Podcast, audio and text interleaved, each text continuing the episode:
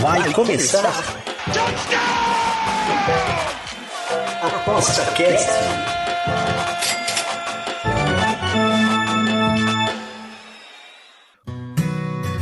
O ApostaCast é um programa apoiado pela SportsBet.io, o site das odds turbinadas. SportsBet.io Fun, Fast, Fair. Olá, chegamos para mais um ApostaCast. Eu sou Rodrigo Disconzi e temos um convidado especial para o programa de hoje.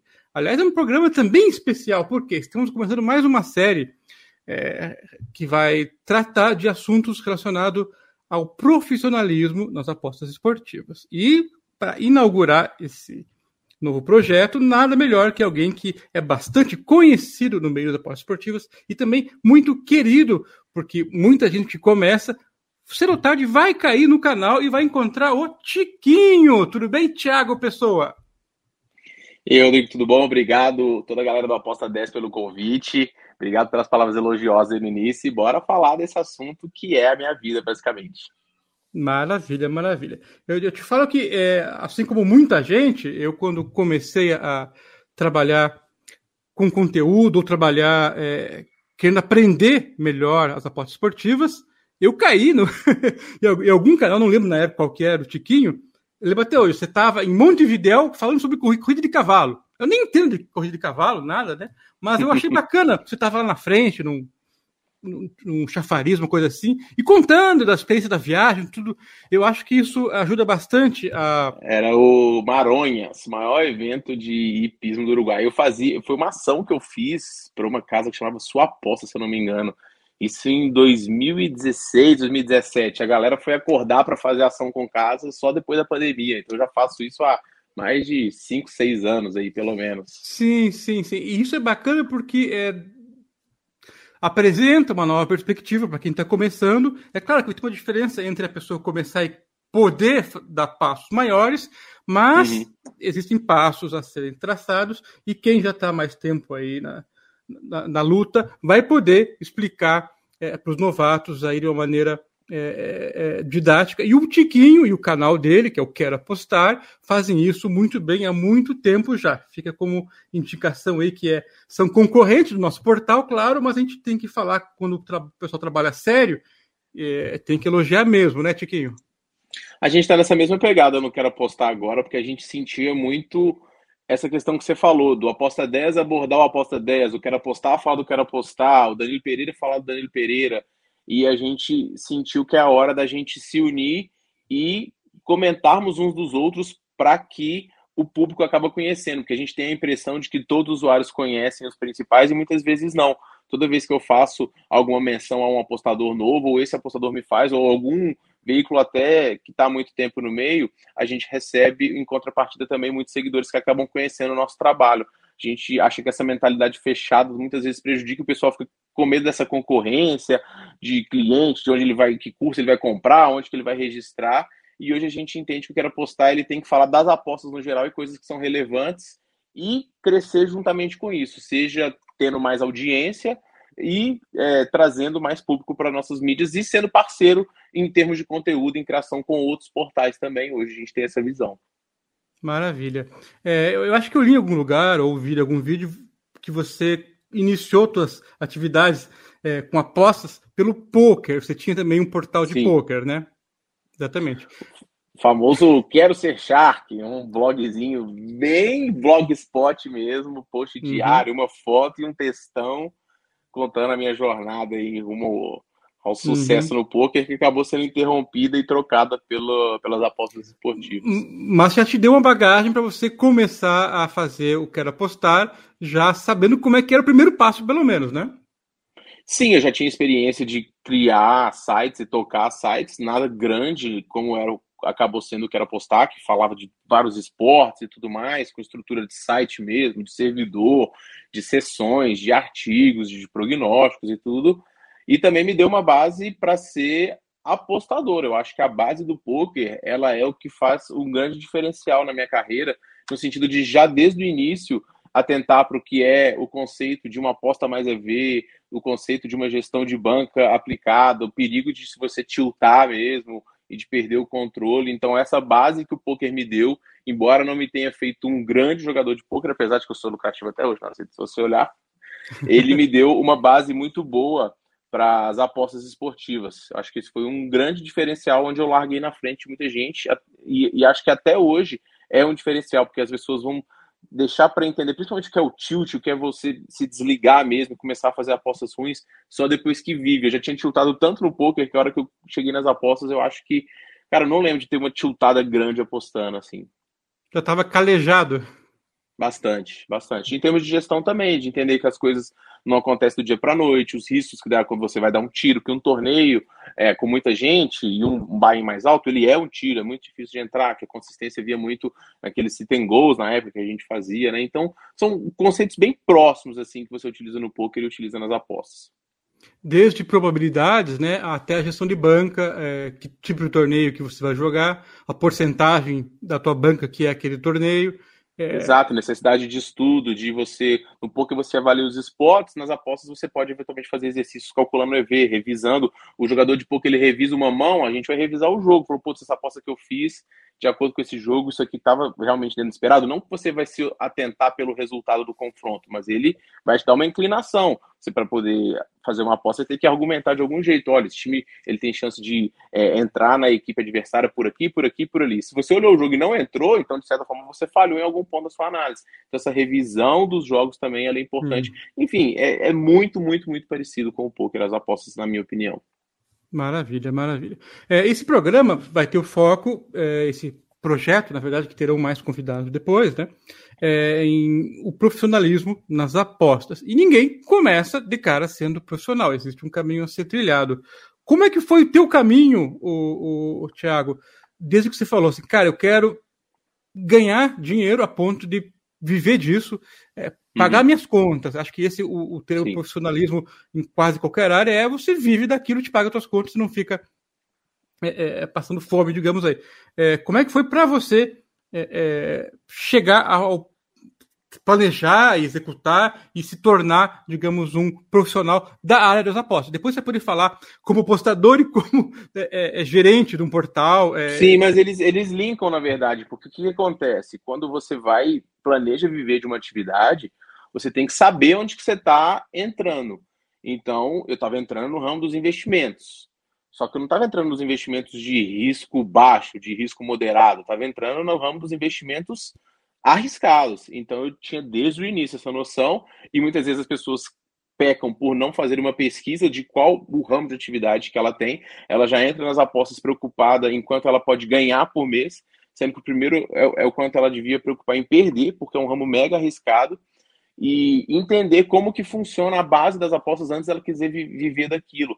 Uma crítica que eu faço também é que muita gente hoje, antes de saber o que é um handicap, ela já quer saber como é que ela faz para poder tirar tanto por mês. Então, é, em nenhuma atividade, se você pegar qualquer profissional, ele vai ser feito do dia para a noite. Apostas, elas podem ser ganhas por qualquer pessoa. Se eu pegar meu filho aqui e apontar Fluminense e Olímpia hoje, ele pode apontar para um dos dois e pode dar certo. Isso não significa que ele repetir isso várias e várias vezes, ele vai conseguir ser lucrativo. Então, o primeiro passo para poder é, profissionalismo, na minha opinião, é você entender que ramo de atividade você está. E é a partir daí eu entendi que eu estava no ramo de apostas e é um ramo bem arriscado e que eu não poderia contar só com o dinheiro das apostas para poder viver. Então, desde o início, eu já tinha para mim que eu precisava de uma. É, que se eu estava num ramo de investimento arriscado e eu não tinha outra fonte de renda, eu precisava de arrumar algo mais seguro muita gente acaba tendo um serviço part-time, né? Faz o, o, trabalha com direito e aí aposta, ou faz um concurso e também aposta. Eu busquei a minha remuneração segura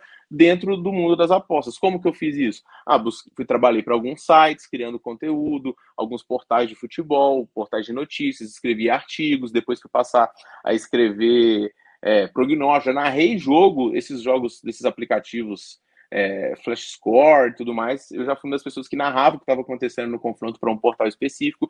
Isso me deu o ganha-pão para tanto tocar o que era postar aqui, não dava muito lucro na época, quanto me manter no dia a dia. E aí eu tinha a tranquilidade de eu poder fazer as apostas bem feitas sem me preocupar em necessariamente tirar o dinheiro dela. Então, eventualmente, vários meses eu podia ter sacado eu acabei preferindo aportar a minha banca, isso acabou fazendo com que eu crescesse mais rápido. Então, não tem como eu te dizer é, um, um, viés de profissionalismo ganhando só com apostas, porque desde o início nunca foi o meu objetivo, para ser bem sincero. Eu sempre quis ter um porto seguro junto comigo, que depois passou uhum. a ser o site, que depois passou, passou a ser os patrocínios das casas de apostas, juntamente com as apostas que a gente fazia, e depois foi junto com os grupos que explodiram aí em 2017, uhum. 2018, e que hoje é com várias coisas que a gente tem como parceria e que fazem a gente ter vários funcionários e renda e amigos no meio, enfim, e receitas não só provenientes das apostas, mas também provenientes delas. Maravilha, maravilha. Vamos tentar agora focar no, no Tiquinho apostador mesmo, então. É importante é, comentar o que você falou, que a, a, tua, a tua visão foi muito boa aí, a tua visão e prospecção do mercado, porque você tem que saber onde é que está pisando. Então, acho que o que você uhum. fez está perfeito é, é, e também começou a, a a formar o teu empreendedorismo antes que a galera virasse coach Sim. e essa onda toda pesada. Aí você começou um pouco antes, foi muito importante, porque esse mercado está bastante é, concorrido, né? hoje em dia. Essa você visão, o, esse o mundo das apostas que a gente vê hoje, com várias casas, com várias gente com parceria, várias gente, pessoas viajando, cobrindo evento, Betfair mandando gente para o estádio, contratando influenciador e tudo, eu tinha isso bem claro, mas bem claro mesmo na minha, na minha frente há 10 anos atrás. Eu tinha isso muito claro que isso ia acontecer. Então eu só precisava de me certificar de estar bem posicionado para poder surfar essa onda. Eu tinha certeza que ela ia virar. Se você conversasse comigo em 2011, eu ia te falar exatamente como é que a gente ia estar é, e, e, exatamente o que, que ia estar acontecendo. Eu tinha isso muito claro na minha frente desde o início. E, eu, de certa forma, é um mérito que eu tenho, porque enxergar isso não era muito fácil, porque era uma época que era muito preconceito, a gente nem sabia o que, que ia acontecer, vivia com aquele fantasma de do dia para a noite as apostas serem proibidas. Quantas vezes nós ficamos sem, uhum. sem dormir por conta disso, passamos por bloqueio de Netela, fechamento de casa, e casa dando cano, enfim, a gente tem a história para poder contar.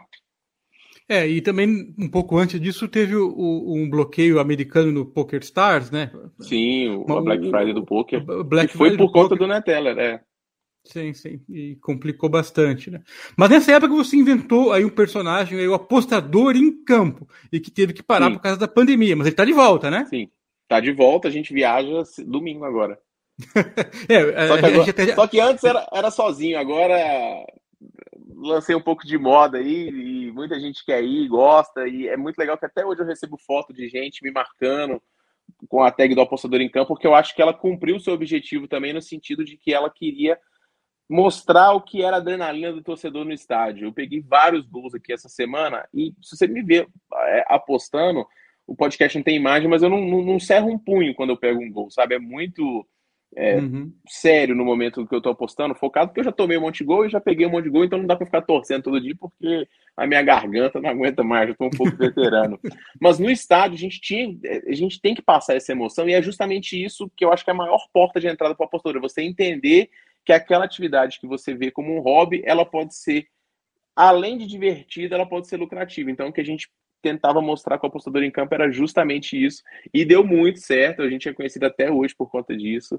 E eu ainda acho que ainda vai ter alguma, alguma, alguma época vai ter algum programa de TV com, com o apostador em campo aí, fazendo um, um Bruno Deluca da vida aí. É, um apostador em campo nesse estilo, vai para onde, mostrando a cidade, mostrando os costumes. Show de bola. E também os jogos. É, o pessoal que está ouvindo, lógico, vai querer que o se tivesse o chat aberto aqui, agora que é o caso, mas iam perguntar, Tiquinho, conta pelo menos uma história marcante que ficou na tua memória aí no Apostor em Campo que você nunca esquece.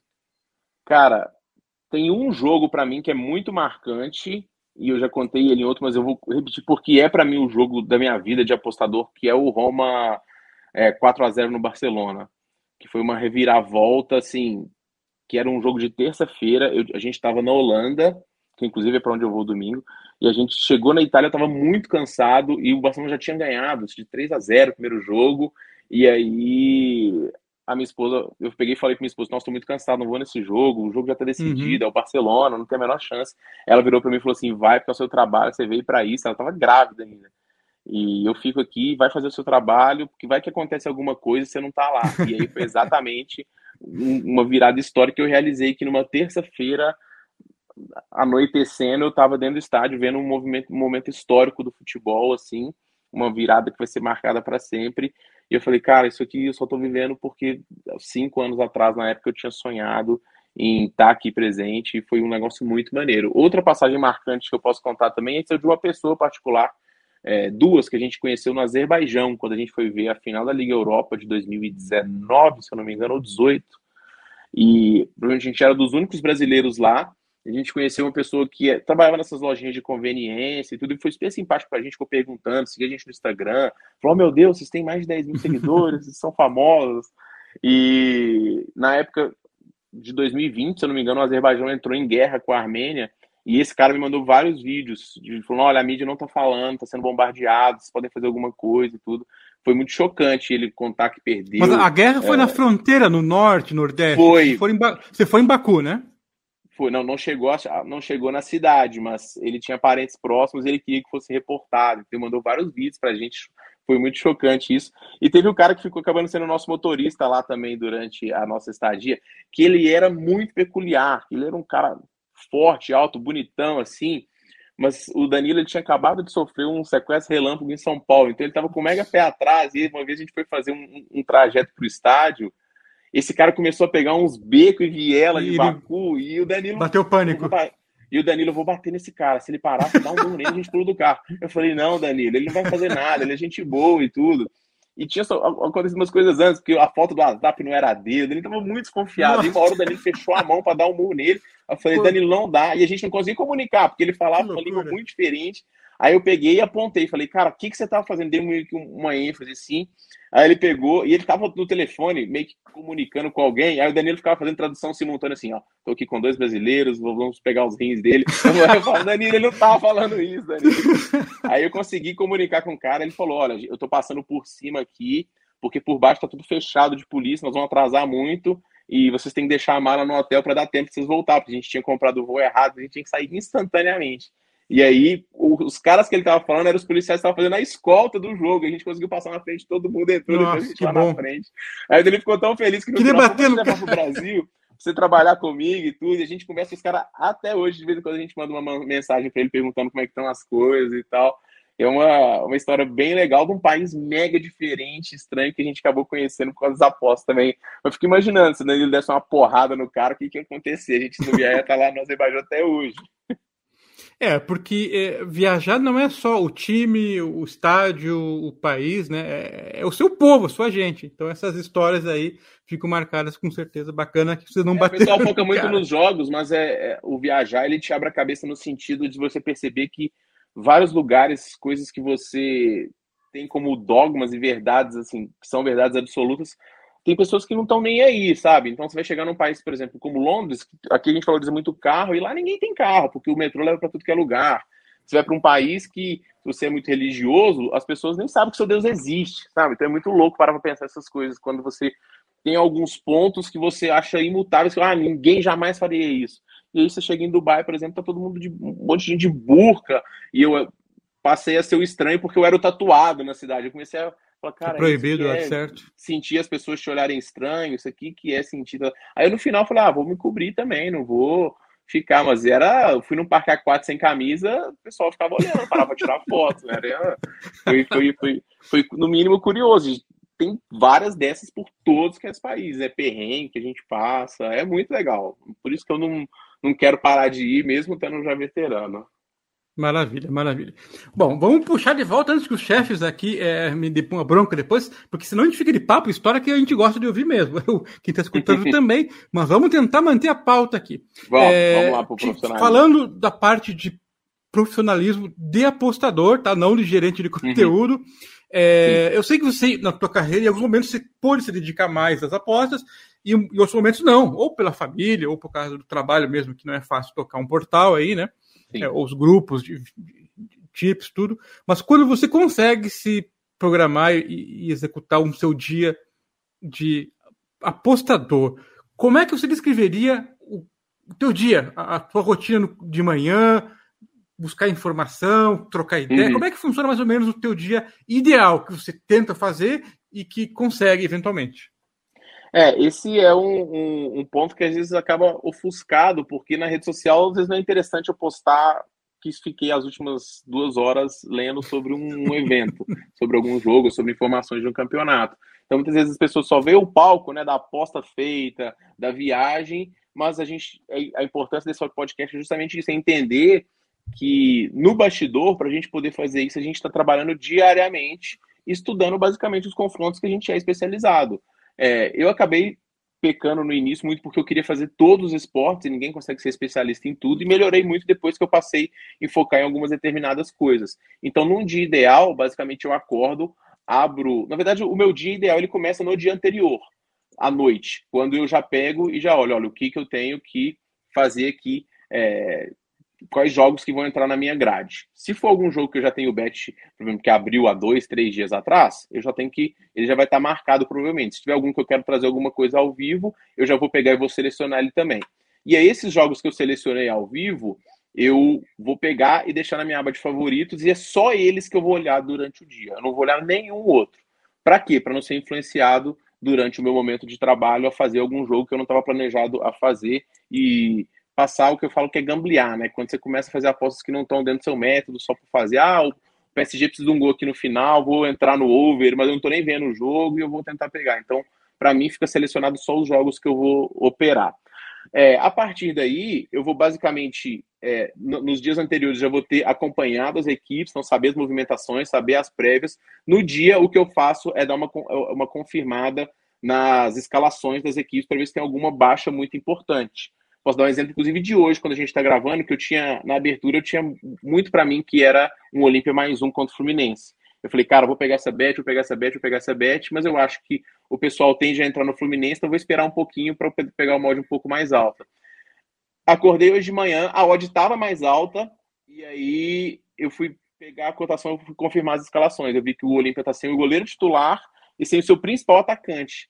E aí eu falei, cara, se o Fluminense sair na frente, eu não vou ter muito poder de reação, ainda vou ter um goleiro reserva me segurando. Eu peguei e abortei de, de, de fazer a aposta. Então, todos os dias eu faço basicamente isso. Ou eu vou confirmar algo que eu já fiz, ou eu vou é, deixar de fazer alguma coisa baseado no estudo dos jogos. Aí de manhã, geralmente eu tento acompanhar alguns programas esportivos, mas eles não andam muito bons.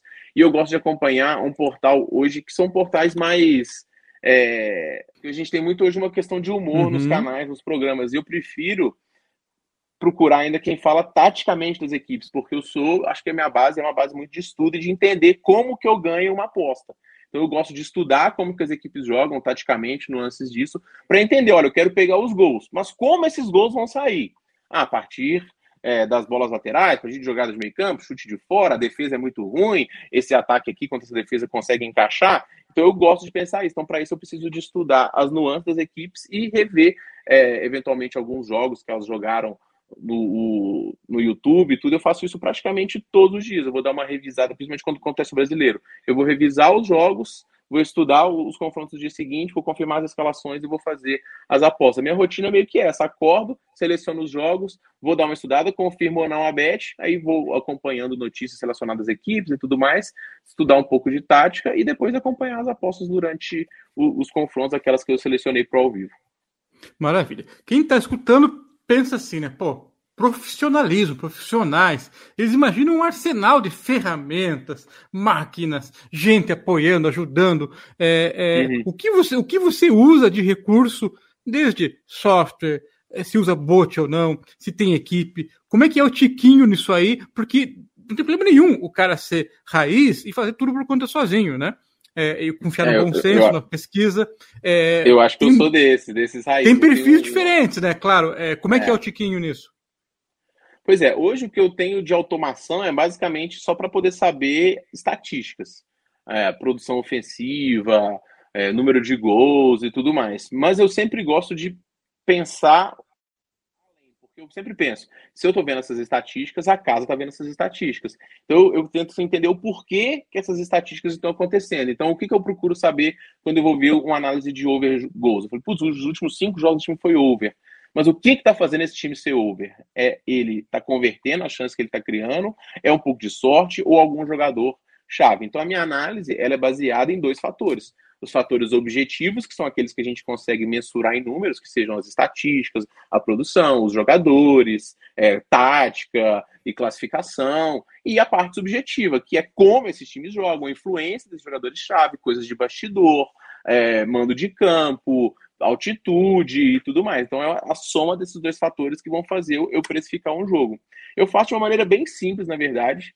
É, eu tenho uma planilha aqui que eu chamo de teoria dos 10 jogos. Eu tento meio que esmiuçar a situação se repetindo é, em tese 10 vezes, quanto que aquilo aconteceria. Eu consigo fazer, uhum. eu faço um cálculo bem arcaico mesmo, mas tem funcionado.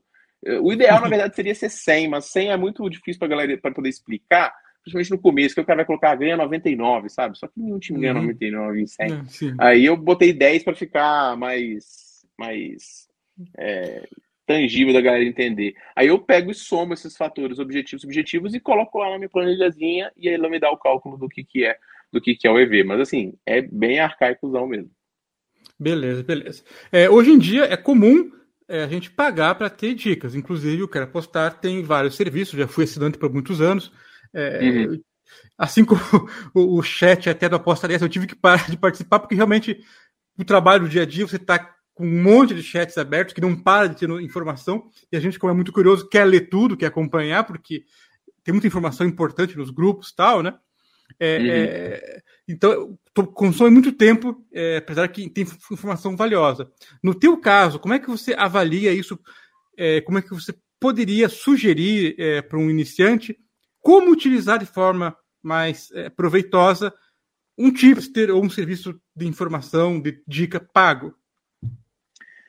É, tem que ser pago, porque os portais hoje eles são poluídos de, de conteúdos ruins, portais gratuitos assim, que é um amadorismo sem tamanho, o bingo, aquela procura do, do, do, do milagre.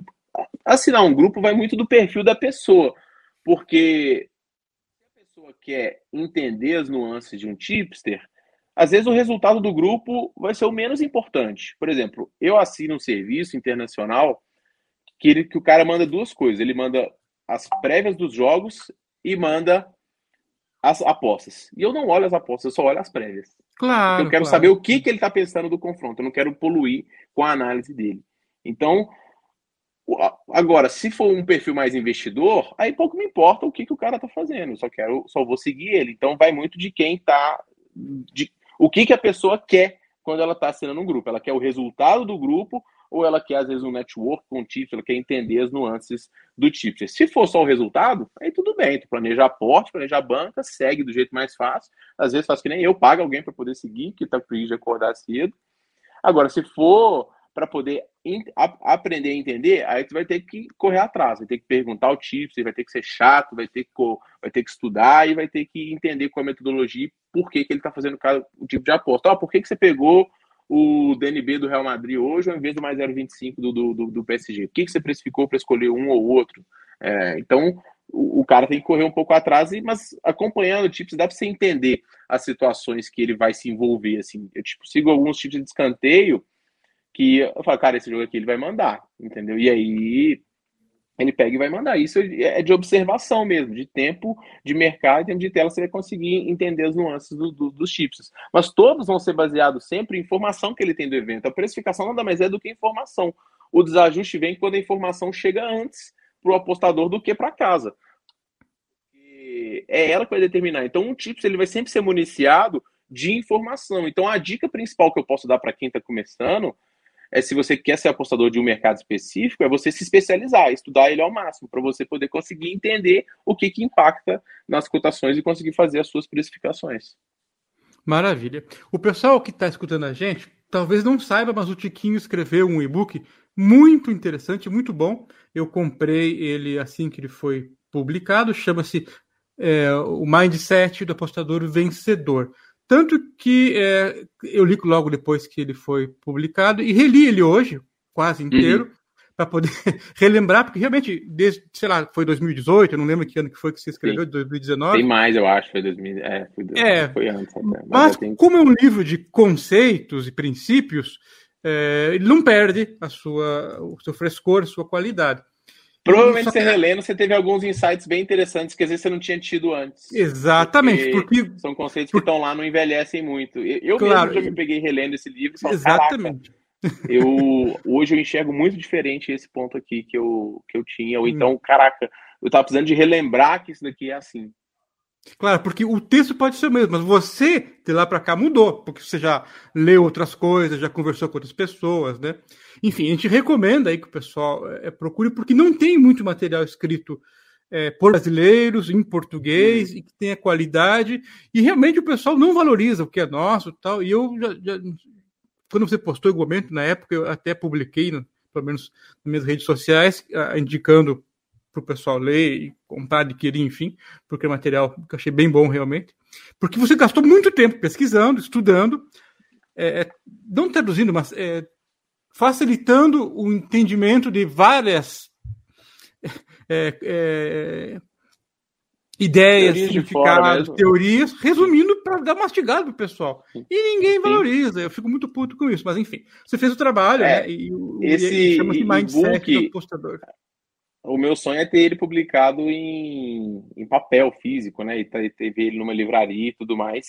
Uhum. E é complicado at atacar outro autor, mas assim, eu não conheço, cara. Esse livro, é, vamos falar aqui, o, o, meu ego ele tá crescendo um pouco aqui agora, mas ele é muito melhor que o Trading the Zone, sabe? Sendo bem sincero, ele é, ele é, ele é bem melhor que o Trading the Zone, que a galera puxa o mau saco. Então, assim, se fosse às vezes um, um, um, cara gringo escrevendo o que eu escrevi, a galera ia pirar mais. Mas, assim, para apostas em, em, si, esse livro ele é, ele é quase que uma leitura obrigatória mesmo a deixar parte para um apostador. O livro Mindset do Apostador. Ele, eu também acho que ele deveria ser muito valoriza, mais valorizado, mas eu também entendo que ele, dentro do nosso nicho, muito, todo mundo que leu gostou, entendeu? Então, uhum. às vezes, eu acho que às vezes é mais pecado meu de não ter divulgado tanto, de não ter um, claro, um marketing. Sim é, em cima do que realmente culpar o público por não, não conhecer. Porque uhum. eu tenho certeza que quem, quem lê vai curtir. Mesmo depois de, sei lá, dois, três anos que É, eu, eu, eu, vou é. te defender aqui porque eu comprei o trade, eu tinha o Trade Zone em inglês, né? Aí, pela dificuldade, apesar que eu estou acostumado a ler bastante inglês, mas mesmo assim não é a mesma coisa, né? Então, como uhum. a leitura era lenta, eu achava que normal, tal, né? Aí eu comprei em português, saiu em 2021, agora em outubro de 2021, saiu a versão em português, eu comprei mesmo tendo o livro em inglês. Rapaz, não, você não avança na leitura, mesmo em português. Por quê? O cara não tem influência repete, escrita. Né? O teu livro, é. eu li quase metade, não porque é, eu leio rápido ou porque você escreveu pouco, mas porque é, é fluido. É porque eu acho que eu tinha essa pegada de escrever para blog, então eu tinha, uhum. às vezes, eu tenho quase que essa, essa, ideia de querer contar, às vezes, uma história no meio, uhum. de, de, de, ir crescendo, subindo, e, e de, às vezes terminou, às vezes meu irmão fala, putz, você escreveu pouco. Eu falei, cara, mas eu não vou ficar escrevendo três vezes de novo, sabe? Se a pessoa não entendeu, ela relê e, e não sim, tem por que eu ficar enchendo linguiça aqui, porque a pessoa quer também avançar no livro e aprender as coisas. É, uhum. Ela poderia, se fosse um audiobook, acho que não seria um audiobook muito grande. Mas lendo, a pessoa ela também tem a oportunidade de parar e falar, cara, isso daqui, essa frase aqui era o que eu precisava de ler. Então, uhum. esse livro ele tem muito isso, da pessoa ler algumas coisas e falar, nossa, isso daqui é para mim, sabe? Isso aqui é para mim, isso aqui é uhum. é exatamente o que eu sinto. E eu, eu não tenho muito porquê, é, não tinha muito porquê encher linguiça mesmo. Eu acho que essa escrita fluida vem por conta da questão do, do, do blog, que eu escrevia uhum. antes e, e até hoje eu escrevo alguns artigos, eu tento manter essa pegada. Eu fui contratado no mundo e fui escrever uns agora para uma casa gigantesca, eu sou fã, e vou tentar manter essa pegada aí lá. Maravilha, maravilha. Então eu falei desse assunto para puxar aqui é, é, mais uma pauta que é o, o Tiquinho como apostador profissional. É, ele é totalmente racional nas decisões de apostas ou também o Tiquinho se permite, em alguns casos, se deixar levar pela intuição? Como é que você se enxerga é, nesse sentido de intuição e, e racional? E, e se uhum. existe mesmo essa separação ou aposta você pode fazer cada jogo de um jeito diferente? Cara, eu acho que quem falar que não tem emoção apostando tá mentindo. Porque você gerenciar suas emoções é diferente de você deixar de ter emoções. Porque tem coisas que elas vão te gerar emoções e ainda bem que elas vão te gerar essas emoções, porque senão não faz sentido a gente apostar, né? Não faz sentido a gente você manda um bot fazer, manda um software fazer, porque senão não, não, não tem muito sentido isso que a gente está fazendo se eu chegar e sentir a emoção de um gol e deixar de enxergar o que tem que ser é, enxergado, eu vou começar a tomar decisões que são erradas. Então, tudo bem sentir. Eu, eu aposto contra o Atlético, eu sinto cada gol que ele toma. Mas eu não posso deixar de enxergar uma situação que é boa. A minha postagem mais curtida do ano passado foi uma postagem que eu, que eu tive no Atlético e Palmeiras, que eu fiz uma aposta no Palmeiras, é, argumentando muito que não tinha condição do Galo ser tão favorito assim e que, embora fosse o meu time, eu tinha que apostar contra. Eu fui no estádio, comemorei o gol do Galo como se não tivesse amanhã e perdi, é, e perdi o jogo e fiquei muito triste e foi a aposta mais triste que eu ganhei, mas eu não posso deixar o meu lado torcedor passar para o meu lado apostador. Eu falei, cara, a minha vida como torcedor é essa, a minha vida como apostador é essa. Apesar de apostar 100 vezes contra o Atlético nessa situação, eu vou apostar a 100. Do mesmo jeito que se tiver que apostar a favor também contra o Flamengo, eu vou apostar com gosto ainda. E eu torço, beleza, é muito mais emocionante. Mas eu não posso deixar é, me levar por essas emoções. O que eu tenho que aprender é controlar elas e não deixar que eu passe a tomar decisões ruins por conta de emoções que eventualmente vão ocorrer durante os jogos, porque as casas elas querem justamente isso. Todas as artimanhas das casas são feitas nesse sentido. O que, que nada mais é do que o ataque perigoso quando o cara para, para passa do meio campo. Por que está perigoso lá? Às vezes não é perigoso. É pra, o perigoso é justamente um gatilho para você falar: caraca, é, ataque perigoso do time quando eu estou ganhando uma aposta, vou dar o cash out. né? Sim. Então, ah, ataque perigoso, vou entrar aqui porque o, o gol já está perto. Às vezes a bola não, não é. A, a, a 365 lançou agora as apostas populares. Aí você fala, putz, é popular. Aí tu vai ver as apostas, são as apostas mais impopulares que existem. Popular não tem nada. Então a casa ela está o tempo todo tentando fazer o quê? Com que você passe a apostar emocionalmente. Por que, ela te estimula a fazer múltipla? Por que, que todas as casas agora estimulam você a utilizar a função criar aposta? Por que, que as pessoas é, chamam tanta atenção quando tem um, um bingão, ganho e tudo mais? Porque as pessoas, as casas querem que as pessoas despertem esse lado que eu falei lá no início, que é o lado gambler, né? Que é ela deixa de apostar por EV e começa a apostar por emoção. Então, muito do profissionalismo do apostador é justamente nisso, nessa, nesse controlar de emoções e perceber, isso aí já vai com a questão de anotar os resultados e tudo, o quanto impacta eventualmente esses tiros que ele dá, porque é legal postar um print de uma dupla ó, de oito ganha, mas e as que foram não foram ganhas? Elas podem não estar publicadas, mas elas têm que estar registradas. E o quanto isso está impactando na sua, na sua planilha? Muitas vezes eu vou é, treinar algum apostador, e eu falo, putz, ele fala, o que, que eu tenho que fazer, Tiquinho? Eu falo, cara, na verdade, você não tem que fazer mais nada, só tem que deixar de fazer isso, isso e isso aqui. Porque você já é lucrativo fazendo isso. O que você está perdendo é que você está fazendo um monte de coisa que você está gambleando, você está você tá apostando. Não comente, você está apostando porque você está achando legal. E aí, se você parar de fazer isso daqui, você vai, você vai ficar bom. E vários apostadores eu já corrigi fazendo só isso, só falando para ele deixar de fazer algumas coisas, alguns mercados e tudo. Peguei um cara de cantos uma vez, ele, ele fazia over 5, over 7, over 9. Ele, ele, ele era lucrativo no 5 era lucrativo, e era lucrativo no 9. Aí eu falei, por que, que você faz o 7? Quanto você ganhou no 7? Ele falou, não sei. Eu falei, cara, como é que você não sabe quanto você ganhou no mercado? Ele, cara, não sei. Eu falei, você sabe que você perdeu praticamente tudo que você ganhou nas outras coisas só fazendo o race 7, né? Ele, ah, e aí? Eu falei, cara, ou tu espera o 9 ou tu não faz. E aí o cara faz isso e ganha 30 unidades no mês. Fala, acho que você é gênio e tudo. Eu falei, cara, mas não sou gênio, era só você ler. Entendeu? Olhar Tem cara dados, que é lucrativo né? fazendo over 1,5 ao vivo e é head fazendo over 2,5 pré. O que o cara faz? Para de fazer over 2,5 pré e continua fazendo over 1,5 ao vivo. É só isso, cara. Várias vezes é só o cara ler, parar para poder fazer é, uma leitura do que, que ele está fazendo, no que, que ele está apostando e onde ele está ganhando, onde ele está perdendo. Porque a maioria está preocupada só em apostar, em apostar, em apostar. Ah, isso aqui é mais EV, isso aqui é menos EV. Mas não para para ver depois. Isso aqui era realmente mais EV? Isso aqui era realmente menos EV? Essa linha que eu peguei aqui e depois de 100 apostas, o que que deu? É bom ou é ruim isso aqui que eu estou fazendo? Então, falta ele olhar um pouco para ele, para os resultados dele. Muita gente fala de planilhar, de resultado, de olhar, mas a maioria não olha porcaria nenhuma, não sabe nada, assim. Vou elogiar, inclusive, que o Danilo Martins, que todo fim de mês praticamente é, ele me liga ou a gente troca uma ideia e ele fala, cara, você pode dar uma olhada nos resultados? Às vezes tem alguma coisa que eu não estou enxergando e tudo. E a gente está falando de um dos maiores apostadores que a gente tem no Brasil hoje. E eu falo, cara, isso aqui que você está fazendo não, não, é muito bom. Ele fala, putz, parei de fazer isso aqui, lembrei de você. Ou então eu dou uma dica. Ou então ele fala, putz, você falou para não fazer, mas olha só, eu senti que devia e mandei bronca e deu certo e tal. Então, é, o que faz para mim ele ser tão bom até hoje é justamente o fato dele estar tá procurando melhorar o tempo todo e olhando o que, que ele faz de bom e o que, que ele faz de ruim. E se eu olhar a primeira dele, eu vou saber que ele tá, que ele vai estar lucrativo nas coisas que ele faz muito bem, que ele fazia muito bem é, draw bet e dupla chance. E aí você vai olhar a planilha dele, tipo, se eu pegar aqui agora, só porque eu falei não vai ser, mas se eu olhar aqui agora e pegar o, os mercados que ele mais lucrou no mês, vai ser tipo DNB e, e dupla chance, sabe? É muito curioso isso. Mas historicamente era, né? De repente um mês ou outro pode não ser, mas em geral sim. Uhum. É, mês passado já foi também. Ele foi muito bem no 0,25, ficou positivo no, no dupla chance, ficou positivo no, no DNB. É, aí você vai olhar e vai repetir.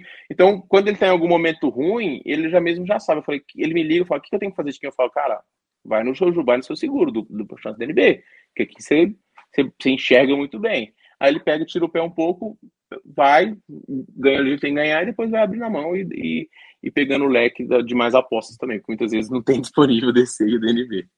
É, não tem. O, o pessoal que está escutando tem que prestar bem atenção aí no que o Tiquinho falou, porque é, são dois pontos importantes aí que eu quero destacar para não perder a, oportunidade, que é o feedback, seja de si mesmo ou de terceiros, e é, além do feedback, que é realmente parar para pensar, analisar, olhar o que está sendo feito e, e, não só porque teve resultado positivo ou negativo, achar que tudo deu certo ou tudo deu errado, mas analisar os motivos que levaram às bets, além só do resultado, né?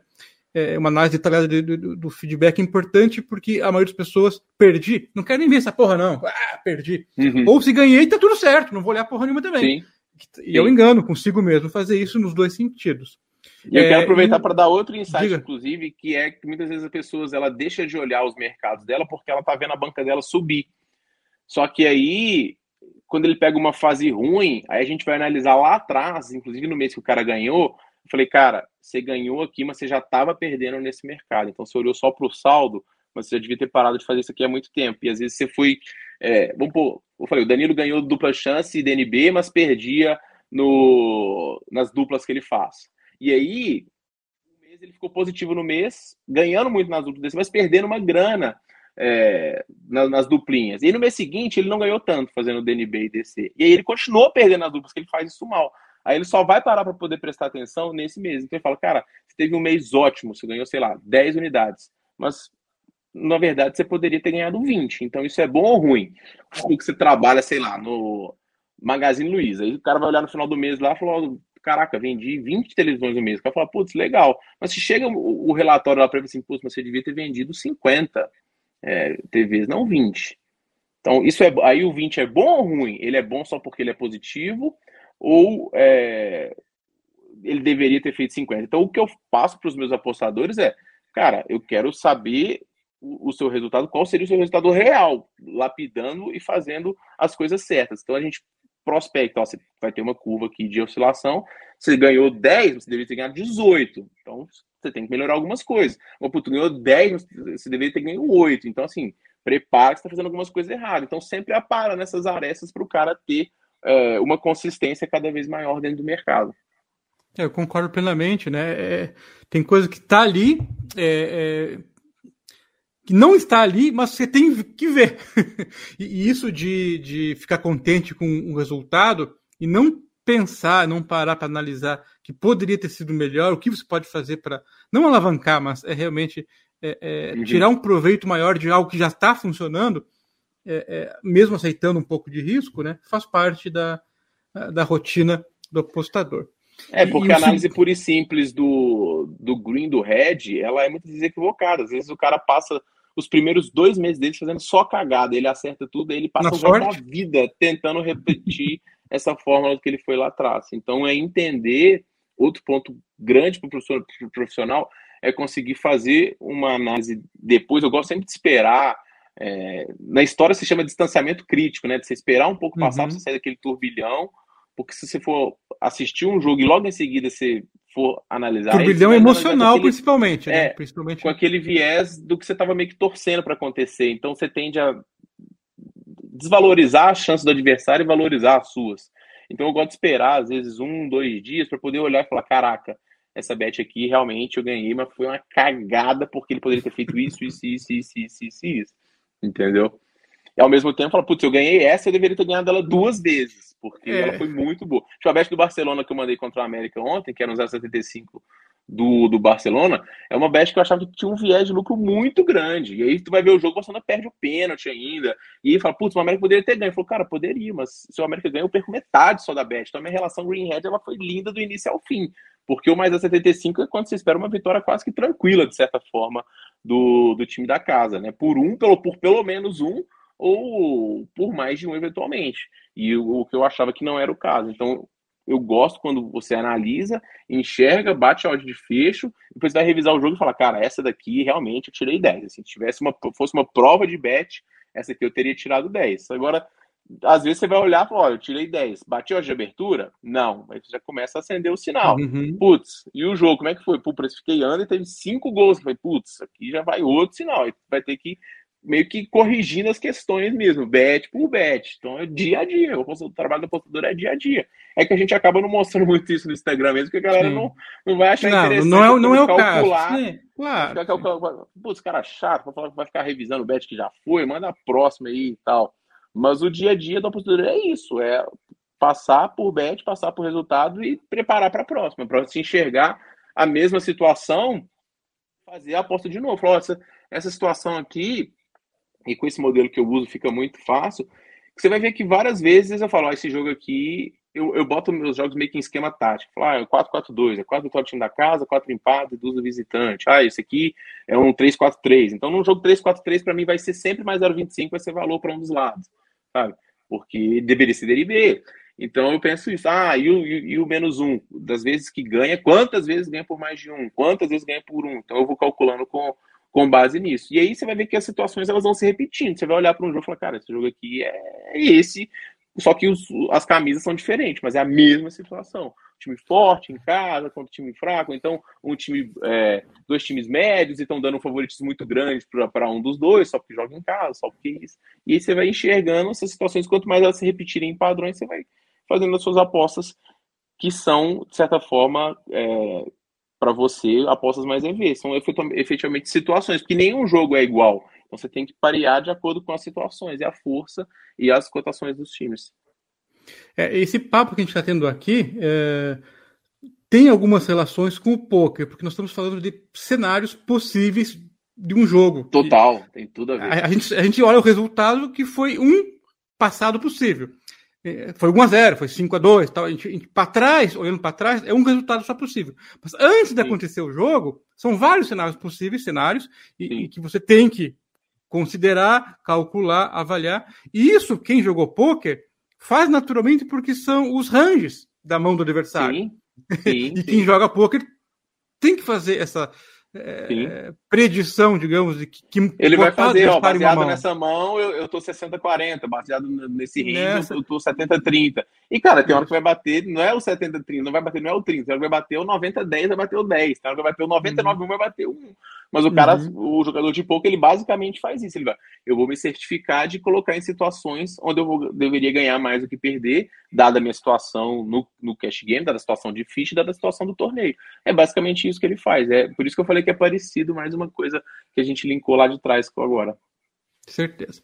Pessoal, estamos indo já para o final do nosso podcast. É claro que a gente repete aqui que o papo, quando é bom, a gente quer fazer mais, mas aí fica o convite para voltar para falar mais de outras coisas mais para frente. Pode, pode convidar, é. contar umas histórias, contar umas diferentes, contando às vezes umas repetindo, contar umas diferentes. Ah, mas é difícil, a gente não consegue lembrar o que a gente falou em cada lugar, né? Normal, normal. Uhum. Tem esse problema. Mas uma coisa que a gente não pode deixar de citar, porque que volta e meia a gente vê no, na tua timeline, você é, fazendo alguma atividade física. Eu queria que você falasse da importância para você e o que você recomenda para a pessoa que fica lá o dia inteiro sentado no computador clicando e esquece de cuidar do corpo ou da mente, né? É, como é que você vê é, o, o, lado de, do cara se preparar mentalmente e fisicamente para aguentar a rotina, o dia a dia, a variação de humor, de, de resistência, uhum. de ânimo, porque não é fácil, né? Pensar que vai ser apostando e ganhando dinheiro, tem que estar tá pronto para as porradas que vai receber. Que conselho pode é, dar para esse é, Isso é meio que um meme também, porque eu estou sempre treinando, mas eu também estou sempre comendo. Aí Eu falo, pô, tio malha, malha, malha e não emagrece. Aí eu falo, é porque às vezes eu como mais que eu malho, eu não posso comer, eu só posso malhando, entendeu? Mas eu, eu sou uma sanfoninha, assim, hora eu tô mais gordinho, hora eu dou uma emagrecida, agora eu já tô meio com boca fechada, parei de beber e tal, tentando dar uma secada, depois eu vou e solto, vou comemorar e eu dou uma engordada de novo. Mas em relação ao as atividades físicas, é muito nessa pegada da saúde mesmo, porque eu já tive crise de ansiedade e é aquele negócio minha esposa virou pra mim e falou assim: você quer ser o defunto mais rico do cemitério? O que, que adianta você ter todo o dinheiro do mundo se você tá aí sedentário em casa e tudo mais? Mas eu sempre fui dessa pegada de, de fazer esportes. Me ajuda em dois sentidos. Primeiro, como eu falei, eu trabalho em casa. Então, eu já moro numa cidade que eu não conheço praticamente ninguém, porque é a cidade da minha esposa. Eu vim para cá porque o trabalho dela não era móvel, o meu era quando eu mudei. E aí, eu sair de casa é quase que eu esparecer, porque senão eu vou ficar em casa o tempo inteiro, porque eu não tenho amigos, amigos aqui e tudo mais. Então é um pouco difícil agora, nesse sentido. Entender?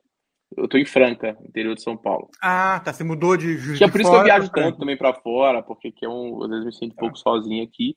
Mas aí faço os exercícios muito para essa questão de estar tá preparado fisicamente para esse desgaste mental. E isso também vem de inspiração do galera do poker, porque eu fui pegar quem são os caras que são é, tops no poker, o que, que eles estão fazendo de diferente. Então, tu pega, sei lá, um que Grospelier, um francês, que era um cara que era um shape, assim, um tenista, assim, mas ele falou, cara, se eu precisar de ficar jogando 40 horas, eu fico como se eu tivesse de boa.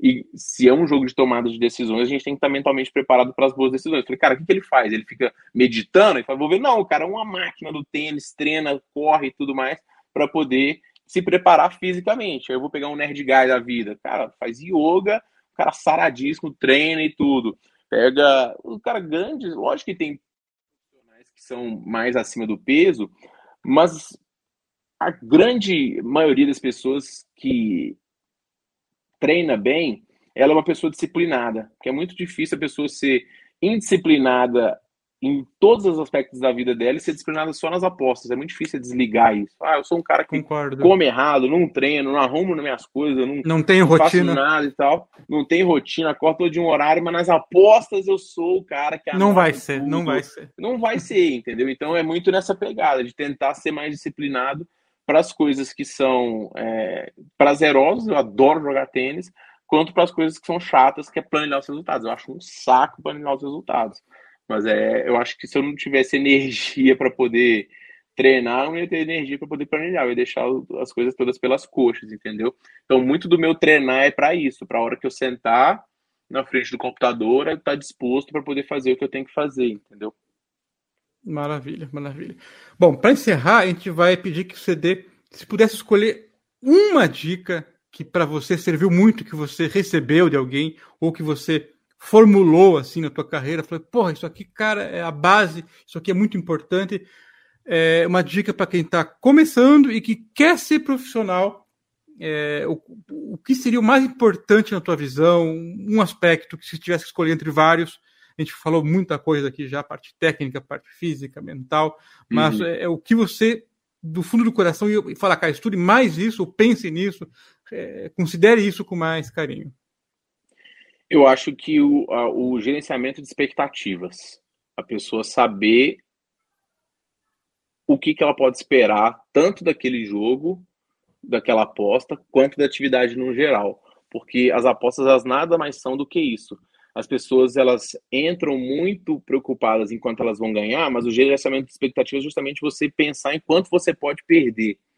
E as pessoas, elas muitas vezes colocam é, expectativas demais, e no meu livro, inclusive, eu falo isso, que a quebra do psicológico do apostador vem muito por conta dessa, desse desequilíbrio de expectativa. Quando ele está. Ah, isso aqui é uma. Pode olhar que as maiores histórias de quebra de banca são sempre é, cercadas por algo que era muito certo, que a expectativa do cara era muito grande. Então, assim, ah, isso aqui aconteceu nas últimas 20 vezes, então como que não pode? Ah, como que pode? Eu nunca vi o cara acertar em 18 pênaltis seguidos. Então só fazia martingale Até o dia que os caras acertaram 20 e tantos e pênaltis seguidos. E o cara quebrou a banca. Ah, eu nunca vi um, um, gol no último minuto do time visitante com, a, com dois a menos. Aconteceu no Campeonato Italiano esses dias. É, e acontece. Então, se você consegue gerenciar suas expectativas, você vai ter sempre o pé no chão e fala: caraca, esse cenário aqui, ele poderia ter acontecido. Você não é pego de surpresa. Então, acho que a maior dica que eu posso dar é gerencie bem as suas expectativas no evento e na vida como apostador, para você poder não ficar frustrado e essa frustração te levar a um desequilíbrio psicológico que pode acarretar é, na quebra de sua banca. Porque uma coisa que eu gosto de comentar com os apostadores é que a quebra de banca, é, a gestão de banca, ela é muito ingrata muitas vezes para o apostador. Tu pode apostar bem cinco anos, sua vida inteira, cara. Se um dia você acorda e aposta errado e a sua banca tá lá e você tá tiltado, você vai jogar fora, às vezes, dois anos de trabalho. Já, já reagi a vídeos disso. O cara fala, putz, eu tô há dois anos fazendo e um dia eu perdi o que eu ganhei em dois anos. Sabe? Muito por conta dessa quebra de frustração é, de expectativas. Então, a maior dica que eu posso dar é essa: gerencie bem as suas expectativas, entenda que tudo nas apostas é possível, que nada é garantido e que você tem que ter os pés no chão. Não estou falando que você não pode ganhar dinheiro, que você não pode mudar de vida, isso acontece e a gente tem a prova aqui de vários apostadores é, do Brasil hoje. Mas é o que eu falei, tenha o pé no chão. Tipo, isso que a gente está vivendo hoje, a galera não quer apostar, como eu falei, a gente está 10 anos correndo atrás. A gente não caiu de paraquedas aqui. Ah, mas fulano caiu, beleza, mas e daqui a dois, três anos? Quantos apostadores que a gente teve aí que estouraram e a gente não ouve mais falar? E geralmente são justamente uhum. os milagreiros, né? Então, Sim. não vou citar nomes aqui porque eu não gosto de atacar outras pessoas, mas se você pesquisar aí a história das apostas, você vai ver que alguns nomes não existem mais. E muitas vezes não existem porque é, o, trabalho, não o trabalho que é muito forte, mas às vezes o gerenciamento de carreira não foi feito com vistas em, em longo prazo, né? Então acho que o apostador que quer ficar daqui há muito tempo, ele tem que ter isso bem gerenciado. Eu não sou o apostador que mais ganha dinheiro, não sou o influenciador que mais ganha dinheiro, e vários influenciadores ganham muito mais que eu, mas eu sei que daqui a cinco anos, se as apostas estiverem perdidas, eu vou estar aqui fazendo meu trabalho e, e muitos caras que eu às vezes não sou tão fã assim do trabalho, eu, sei que eles não vão estar, porque muitos já estão indo para NFT, já estão indo para outros mercados e tal, porque eles vêm, vêm para sugar e depois então não conseguem enganar todo mundo o tempo inteiro, basicamente. Exato, vendia um bot, agora o, o outro bot, agora é, não é mais bot, agora é cassino, agora é não sei o que, enfim. E graças a Deus eles vão embora e ficam os, os, os que mais gostam de. Os que querem realmente levar essa, essa atividade mais a sério. Maravilha. Galera, muito obrigado para quem acompanhou a gente até aqui nesse podcast. Principalmente agradecer o Tiquinho por compartilhar aí o conhecimento dele e a sua disponibilidade de tempo também para. Pô, falo muito, aqui né? Da porta Tem que os dois. Acho que ficou faltando mais perguntas nessa pauta. Deu uma hora já. Começa a falar. O prometido é uma hora, senão tem que deixar espaço para a gente voltar e te convidar para falar mais. Tá? Anota aí as perguntas para parte 2 aí, que eu vou tentar ser mais sucinto. Quem, quem tá escutando aí, manda para a gente também, para o nosso e-mail lá do contato. Se quiserem a parte 2 aí, ó, fala, eu quero a parte 2. Manda, dois, vamos, vamos, vamos, abrir já, no, no, a parte vai abrir lá no Instagram da Posta 10, perguntas para o Tiquinho, parte 2. É, ou continuamos aí o episódio 2 sobre, sobre profissionalismo sobre outras áreas com o Tiquinho também. Exato. Maravilha. Cara, muito obrigado, bicho. Valeu. Pô, eu que agradeço, foi maneiro demais. O ApostaCast é um programa apoiado pela SportsBet.io, o site das odds turbinadas. SportsBet.io Fun, Fast, Fair.